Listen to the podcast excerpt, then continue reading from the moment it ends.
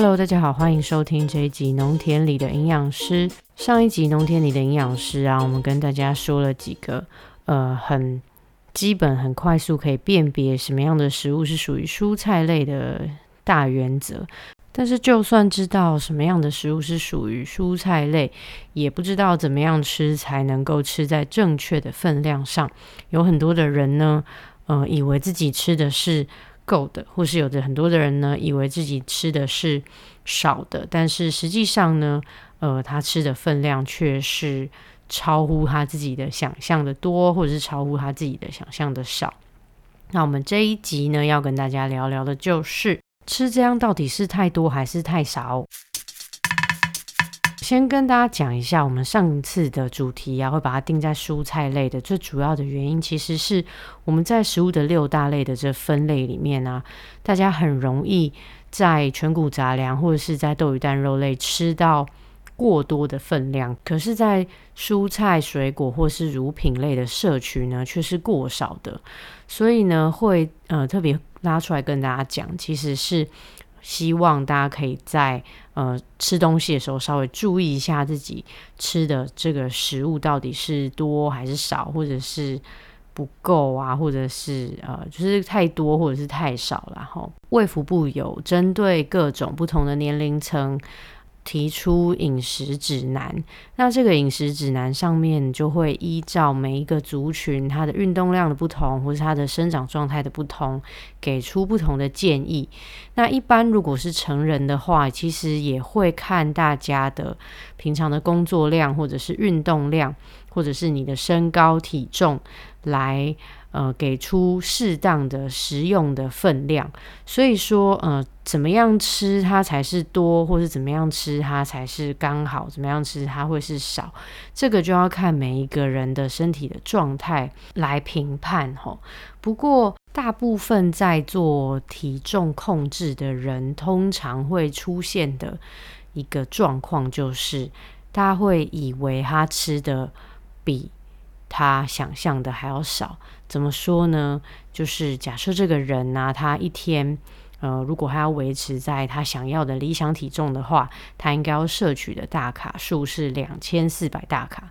那他可能在做营养咨询或者是减重门诊咨询的时候，他都会跟医生说：“哦，我吃的应该都差不多吧？我觉得这个分量应该守在两千四百大卡以内啊。”但是实际上，真的去细算它的呃每一餐的实际的热量之后，会发现的是，它其实是远超过于两千四百大卡的，可能会是三千六百大卡，或者三千八百大卡等等之类的。就是大家不了解自己吃的东西的分量应该要是多少的时候，就会出现像这样子的问题。虽然说现在在很多地方，比方说便利商店或者比较大的卖场，或者是比较注重营养标示的食品公司，你在那边买的东西，或是甚至有些便当店，它都会呃标示说我的这个餐点它的热量是多少，然后三大营养素的呃分别是多占了多少克，或是分别是多少大卡，但它还是有很多的地方在在标示上面不是这么的清楚。另外一点就是。我觉得如果有机会的话，我还是鼓励大家可以帮自己准备自己的餐点，这样你会更清楚的知道你在这一餐里面吃下去的东西有多少。那如果是自己准备的餐点的话，你就很难直接看到某一个表就知道你自己到底吃的是多还是少。所以这个时候分量的概念就很重要。呃，那到底要怎么样？怎么样？怎怎么样快？怎么样最快速的可以知道说，哦，我今天吃的这些东西，我的分量到底是不是符合我想要的，或者是在这个比例的拿捏上面到底是对的还是错的？这样，这时候就有一个工具要介绍给大家。就是卫福部他们设计的一个我的餐盘，卫福部所出版的这个我的餐盘，它的原型是参考美国的前总统奥巴马的夫人 Michelle Obama 他提出来的 My Plate 的这个概念，然后他把它改成就是台湾人适用的六大类食物的这个我的餐盘。那我的餐盘呢，它就会在这个餐盘上面标示出。就是它这个盘子上面就总共有五个格子，那这五个格子呢，你就可以放呃全谷杂粮类、豆鱼蛋肉类、蔬菜类、水果类，还有坚果与种子类。那乳品类的话呢，就是因为它是喝的比较多，所以呃它就没有放在这个餐盘上面。那除此之外呢，我们国建署还呃研发了一套口诀，就是让大家可以在很短的时间之内，大概的了解说，你今天到底要吃这六大类的食物，分别要吃的量有多少。那它这个口诀呢，就是每天早晚一杯奶，每餐水果拳头大，菜比水果多一点，饭和蔬菜一样多。豆鱼蛋肉一掌心，坚果种子一茶匙。我把它念完了，然后我自己觉得有点尴尬，但是就是我就是就很像是在帮助小朋友做记忆的时候，也是这样子，会希望小孩就是可以在我念过一遍了之后，就是复述一遍。那呃，每天早上一杯奶，其实这样子大概就。早晚就一天两杯嘛，就一到一点五杯奶呢，它呃就可以尽量达到我们一整天需要的钙质的需求。然后，嗯，再来就是希望大家可以摄取足够的蔬菜水果。那蔬菜水果的分量要怎么抓呢？就是水果你每一餐在吃的时候的总量不可以超过你的一整个拳头这么大，因为水果里面你会摄取到非常多的糖分。那你摄取到很多的糖分呢，对你的对血糖的影响就会比较高，所以一次不要吃太多，大概控制在自己的拳头大小的一个，这样子就 OK 了。那蔬菜呢，就是要吃的比这个水果的总量好再稍微多一点点。好，每餐的呃蔬菜，如果你真的要去细算它的重量的话，大概呢每一个人会至少需要吃到一百克以上生重的蔬菜。然后三餐都要吃嘛，所以一整天会吃到大概三百到四百克的生重的蔬菜。然后再来是饭和蔬菜一样多，就是当我们把它盛在盘子里面的时候，它的那个分量看起来是一样多的。然后豆鱼蛋肉的呃每一餐你可以吃到的分量大概跟你自己的掌心差不多大。最后呢，就是要吃这个优质的油脂，就是坚果种子。一茶匙就是一点点而已啦。那呃，可以做到的比较容易做到的方式，就是把它浇在你的饭上面，或者是跟某一道呃你准备好的料理上面，就会撒一些坚果种子这样子。那透过这个我的餐盘，其实你就可以很快速的知道说，哦，我今天这一个餐大概这六种食物要怎么样来分配，才不会说吃太少或者是吃太多。那大家可以去呃国建署的网站哈，我也会把它放在我的说明栏，然后可以去下载这个我的餐盘，然后呃。嘉义的圣马尔定医院，他们也有出这个我的餐盘的实体餐盘。嗯，我觉得我自己是有使用过这个餐盘，虽然说它对于分量的掌控是蛮容易的，不过因为它是完全木造的一个餐盘，所以我觉得在携带上面或是在保养上面都不是那么容易。因为而且再加上那个就是餐盘的单价有点高，所以我猜不是每个人都可以轻松轻松的入手。那大家可以参考一下它的那个整个外形啊，或者是参考国建所我的餐盘的图像，然后去分配你这一餐要怎么样去把你的食物放在你的餐盘里面。建议大家可以帮自己准备一个至少分隔的餐盘，因为这样在外面打菜或者是你在吃饭的时候，你会很一目了然的知道说你自己的呃这个东西它的分量到底有多少，而且每一个食物它都是味道都是分开来，不是混在一起的。我最害怕的就是我们去打自助餐的时候，阿姨就会很热情的把每一个菜放在同一个格子里面。然后你要知道，就是这样，全部东西都叠在一起之后。我就好像在吃喷一样，这种感觉，所以这样整个味味道都混在一起的时候，整个食用的品质不是很好。之外，你其实不太知道你自己到底都吃了什么样的东西进去。然后，如果说它又是很多酱，还会把这些酱都淋在你的饭上面的时候，你很有可能会摄取过多的，比方说勾芡的那些粉类，或者是呃调味的这个钠，这样。所以其实。不是不是，就不是很建议大家把所有东西都放在大碗公里面啦，还是要有一个餐盘，这样子吃起来你会知道你自己吃的东西是什么，而且比较好控制，你就是分量一目了然，味道也一目了然，就是像个人一样的吃饭这样子。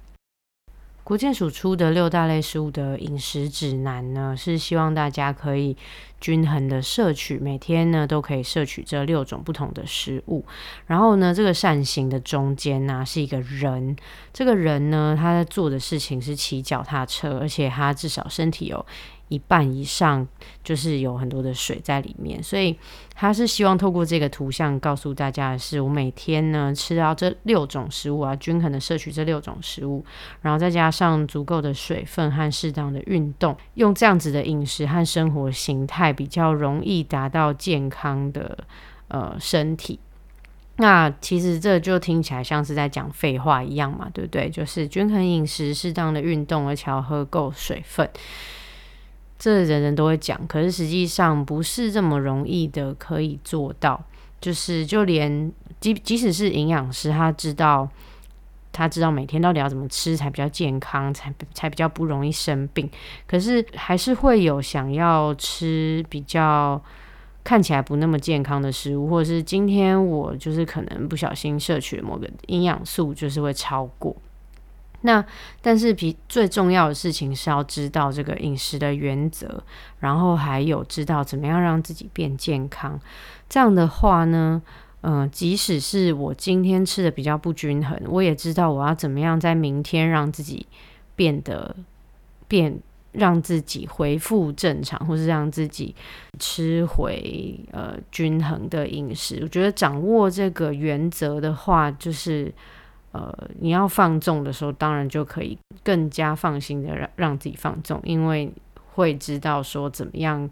可以再让自己回到那个平衡饮食的均衡饮食，因为已经有了均衡饮食的知识，就知道怎么样让自己呃可以保持良好的饮食习惯。那有这样子的观念，很重要的一点就是，这市面上它会一直推陈出新，各种偏方或者是潮流的饮食方法。那呃，如果说不了解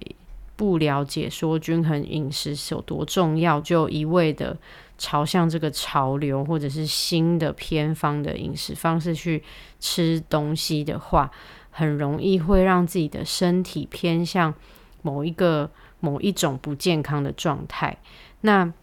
如果真的在尝试这个偏方或者是潮流饮食的时候，刚好是处在自己身体状况不是那么健康的时候，就很容易会让自己的身体陷入另外一个更危险的状态。我常常会说啦，就是有些人在使用。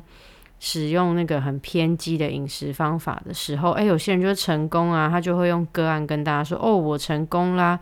但是为什么都没有人出来说哦，我失败了？因为大家第一方面就会觉得说哦，反正饮食控制失败是人之常情。第二个理由就是他在做这个偏激的饮食尝试的时候，他死掉了。死掉的人怎么会来跟你说哦，我尝试了这个饮食方法，然后我死掉了？不可能啊！所以要尝试这些偏激的饮食方式是 OK，可是。你要知道怎么样让自己的身体是维持在呃比较均衡的饮食的状态，而不是不是把自己的身体陷入一个很很危险的情况当中。然后因为这个不平衡，可能会让自己的器官没有办法正常的运作，器官没有办法正常的运作，你当然就没有办法好好的呃维持自己的健康。所以无论如何还是要讲回到前面。一直在跟大家说的这个健康饮食的废话，其实就是均衡饮食，然后多样化的摄取你的食物来源，不要单一的依赖某一些特定的食物，然后也不要太过依赖化工食品。然后，当有这个偏方出现在你面前的时候，记得要提出质疑，不要随随便便就被骗了。这件事情是非常重要的。那最近因为乌俄战争的关系，大家有意识到说，全球的粮食供给其实，在战争下面或是不稳定的状态下，呃，因为现在全很多东西都全球化嘛，所以。在呃这种粮食供给啊，或是粮食的价格上面，当有一点变动，或者是有这种呃出进出口生产出现障碍的时候，全世界的这个粮食都会受到很大很大的影响。台湾也不例外啊，因为。乌乌克兰是啊，世界出口小麦一个很重要的国家。那其实俄罗斯呢，也是生产粮食很大的一个国家。那他们这样发生战争之后，其他国家要从他们两个国家获得粮食就会有困难。加上现在因为飞机也不飞的关系，哈，所以呃，很多的货运也出现了供给的问题。那这个问题其实，在疫情之下，大家已经经历过一次了。那战争发生之后，又更严重的感，又更剧烈的感觉到说，嗯，其实粮食的供给在以一个国家安全的层面来看，它其实是非常重要的。那这也是为什么日本在做嗯国土和战略规划的时候，就把农业放成是他们的战略物资的很重要的一个部分。就是我在推行，我们要使用国产的食材，我们要让我们的农夫继续有工作可以做，我们要确保我们国家是有农地在耕种的。这件事情是在未来越来越不稳定的国际政局，或者是说气候的状态。在这样子的情况之下，国家的粮食自己是非常非常重要的。那当然，国家有它的推行粮食的政策，比方呃，一直鼓励大家吃米。但是我还是老话一句啦，就是我们不是一个现在已经不是一个以米食为主的国家了哈。小麦的摄取已经。比超过米了，就在去年的时候，所以我们应该要想办法做到的事情是想办法，呃，多购买。台湾自己生产的各式各样的食材，而不是把重心真的放在米身上。还有其他很多的杂粮是可以吃的。台湾也有自产小麦，虽然说现在价格还是很高，一般的人可能还是没有办法这么呃全面的消费台湾自己产的杂粮。不过国人的支持对呃台湾农业的自己是相当重要的，因为。我们必须要让它是有商业模式的嘛，就是说农夫是要有钱赚的，他们才会选择继续耕种这一些作物，或者是说提供这些食物给我们吃。那呃，跟大家刚就是在讲均衡饮食的时候，我们的食肉量啊，其实不会特别去讲豆鱼蛋肉的原因，就是因为呃，我们的食肉量其实是逐年在上升的。那在这样子的情况之下，如果我真的呃，要就是吃这么多的肉，其实我们自己国内是，嗯，虽然说猪肉大概可以达到百分之快要百分之百的自给率，但是在鸡肉上面也是很多都是从国外进口进来进来的鸡，然后再在台湾屠宰，或者是说直接在国外外国屠宰的牛，再把它进口进来台湾。还是会呃，希望大家有机会的话，我们是可以选择以国产的大豆制品来作为自己的呃豆鱼蛋肉类摄取的的的主要来源啦。一方面是说，就是我们透过呃支持国产的农产品，让台湾的黄豆可以慢慢的越来越多的人愿意耕种台湾的黄豆。那另外一方面也是呃，在无论如何就是。在我们自己国家种植这些可以提供优质蛋白质的大豆制品，它的碳排放量一定是比我们从国外进口肉类进来碳排放量量来看，一定是吃我们自己国产的大豆制品还要来的低的啦。所以，呃，不管是从政治面、环境面来看，嗯，就是非就是还是还是要鼓励大家多多的购买，嗯，国产的农产品。然后以植物为主的食物的形态，来慢慢的减少自己对动物性蛋白的依赖，大概是这样子啦。先帮自己准备一个餐盘，然后慢慢的把肉变少，把豆类制品变多，再来追求你盘子里面这些东西全部都是从台湾来的。这样对自己的健康、对环境的健康、对社会的健康，其实都有非常非常大的帮助啦。哈。今天这集节目就聊到这边。如果有任何想要我聊的话题，欢迎来我的 Apple Podcast、Facebook 或 First Story 上面留言。农田林营养师，我们下次见，拜。